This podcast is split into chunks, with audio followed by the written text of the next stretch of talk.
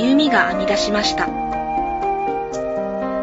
未来は現在の歩みが編み出します。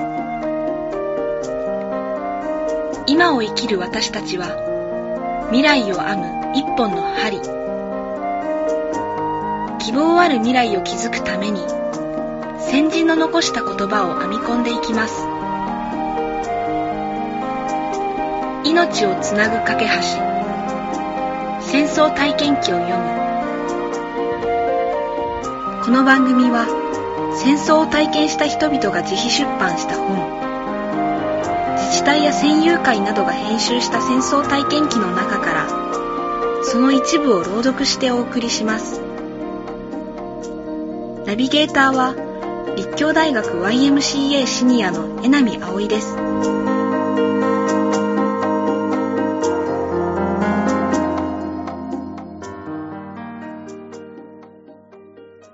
今回は松よし子越山達子編。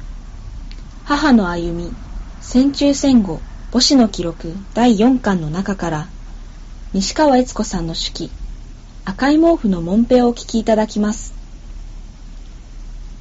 この本戦中戦後母子の記録は全国各地から集められた戦中から戦後を生き抜いた女性たちの体験集です。1978年から1980年にかけて発行された全10巻からなるシリーズですが、これは京都山科にある川崎大師、京都別院、龍源寺の二層だった笠原正恵さんが資材を投じて出版したものです。そこに収められた赤い毛布のもんぺは、山口県徳山市の西川悦子さんの手記です。悦子さんは戦時中、小学生でした。戦争が激しくなって、当時住んでいた山口県光市から、母方の里である徳山市郊外へ疎開。さらに敗戦後には、父方の里へと移ります。そこでようやく家族5人揃って暮らせることになりました。しかし、食糧難であることに変わりはありません。しかも、悦子さんは、よそ者として、地元の男の子たちにいじめられます。けれども、どんな時も、母親は悦子さんを元気づけてくれました。悦子さんも、必死に生きる母の姿を見て成長していきます。一方父親は戦後しばらく出稼ぎに行っていましたが、父が出稼ぎから戻った時、お土産に赤い毛布を持ち帰ってきました。その毛布で、悦子さんのために母が作ってくれたのがモンペでした。朗読は京子さんです。赤い毛布のモンペ。西川悦子やっと探した毛糸でカーディガンを編んでくれる母の手が今も目に浮かびます。4月の小学校入学を控えた私のために毎日せっせと編み棒を動かせていました。第二次世界大戦も日増しに激しくなっていった頃です。会社の購買で買ってくれた赤いカバンを背負い、おじが送ってくれたセーラー服を着て、飛び跳ねるほど喜んでの入学です。世相を超えて子供心は変わらぬようです。けれど、生活の方は日ごと苦しくなる一方で、配給の米も次第に少なくなって、麦、大豆粉などのお粥が続くようになりました。会社にいる若い人が一人、我が家に下宿していたのですが、この人が炊事係だったので、よく会社で余ったご飯をおむすびにして持って帰ってくれました。それが楽しみで、毎夜この人の帰りを待ったものです。戦争がいよいよ激しくなると、ここ、山口県の光の町も海軍交渉なので危ないと言って、三学期からひとまず母方の里、光から十数キロ離れた徳山の農野へ疎開することになりました。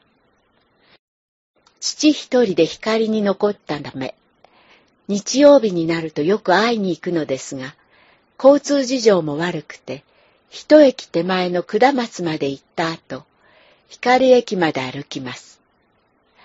妹の手を引いての4キロの道のりは大変でした。7月の末頃、徳山は大空襲にあったのですが、幸い私たちのいたところは中心から外れていたので無事でした。が、豪の中で布団をかぶり震えていた時の恐ろしさは、今でも染みついています。そして、8月15日の終戦。父は終戦間もなく荷物をまとめて徳山に来ました。戦争そのものよりも、私たち子供には、親子が同じところに住めることや、食べ物のことが切実でした。ただご飯をお腹いっぱい食べて、面白く遊ぶことができれば、楽しい年頃でした。食糧難のために、母は大豆やトウモロコシの粉を引き、黒いメリケン粉を混ぜてお団子をよく作ってくれました。そんなやりくりを見ていて、子供心にも何か思うのでしょう。仲間と遊んでいても、道端の草やあぜ道のせり、ネギなど見つけると、争って取ったものでした。家に持って帰ると、母がとても喜び、夕飯はそれを入れたお粥を炊いてくれたりしました。その年の暮れ、今度は父方の里へ行くことになり、一室を借りてしばらく住んでいました。寄宿させてもらっているうちに、隣へ小さな家を作り、私たち家族5人が移り住むことになります。気兼ねをせずにこれから暮らせると、母が一番喜んだようです。私は三度目の転校の中で三年生になっていました。その21年の12月、弟が生まれています。母は産後で床についていて、おしめの洗濯は毎日私がするのです。近くの小川へ、かごを下げて出かけるのですが、時には妹もついてきて、小さな手で手伝ってくれました。冬のこととて手はすぐに感覚がなくなるほど冷たくなり、ほー、ほーっと息で温めながら洗うのです。私たちがこうして洗濯していると、近所の男の子が意地悪に来て、お前らはよそ者だ。帰れ、帰れと石を上から投げつけます。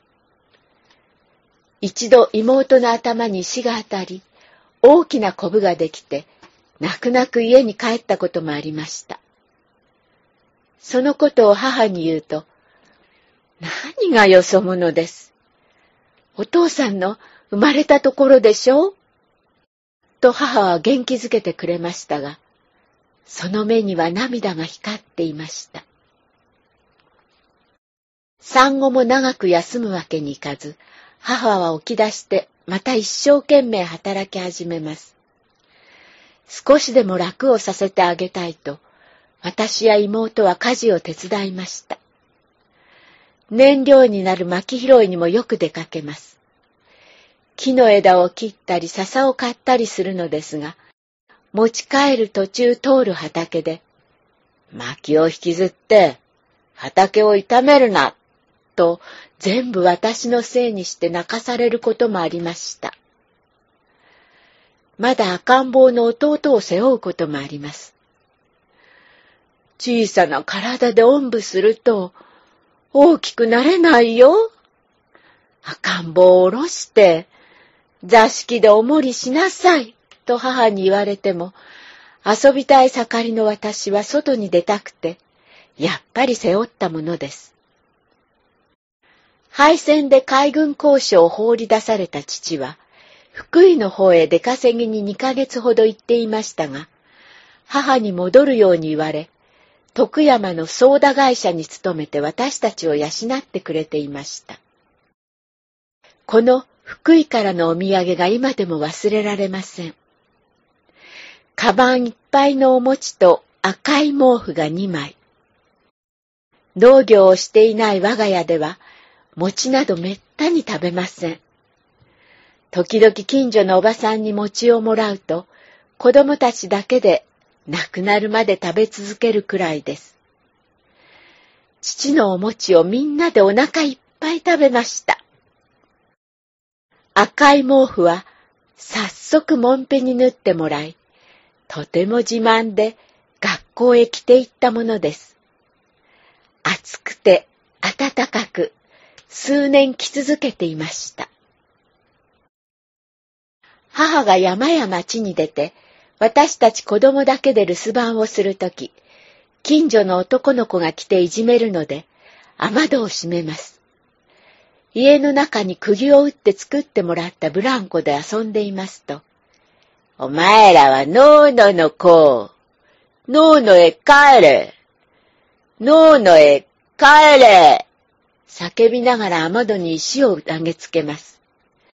バラバラという音を聞きながら、よそから帰った者は、こんなにいじめられなくちゃならないのかと、悔しくて悲しくて、妹弟をかばいながらよく泣きました。ある日は、かぼちゃ泥棒と悪口を言われます。母が腹を立て、人様のものを取らなくても、宅にたくさんかぼちゃはあると怒鳴りました。その後で、戦争で敗れなければ、こんなところに帰ってこなくてもよかったのにと、母と一緒にまた泣きました。我慢をしなさいよ。早く大きくなって立派な人になりなさい。そして、お前たちに意地悪した人を見返してやりなさい。母はそう言って元気づけてくれるのです。私たちは食糧難の時代に幼い日を過ごしましたが、人のものを欲しがってはいけないと常に言い聞かされました。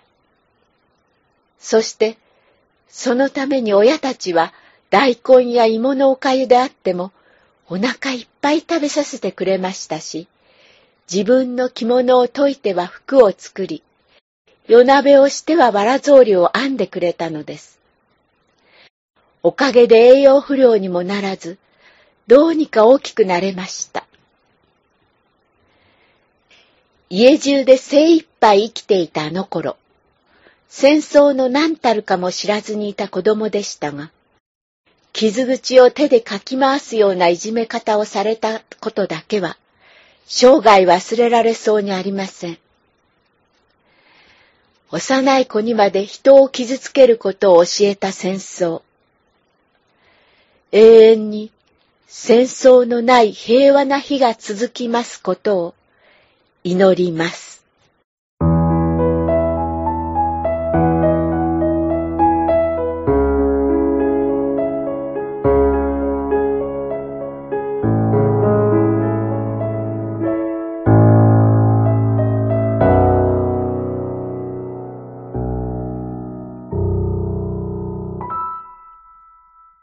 回は、松よし子、越山田子編、母の歩み、戦中戦後母子の記録第4巻の中から、西川悦子さんの手記、赤い毛布のもんぺをお聞きいただきました。朗読は京子さんでした。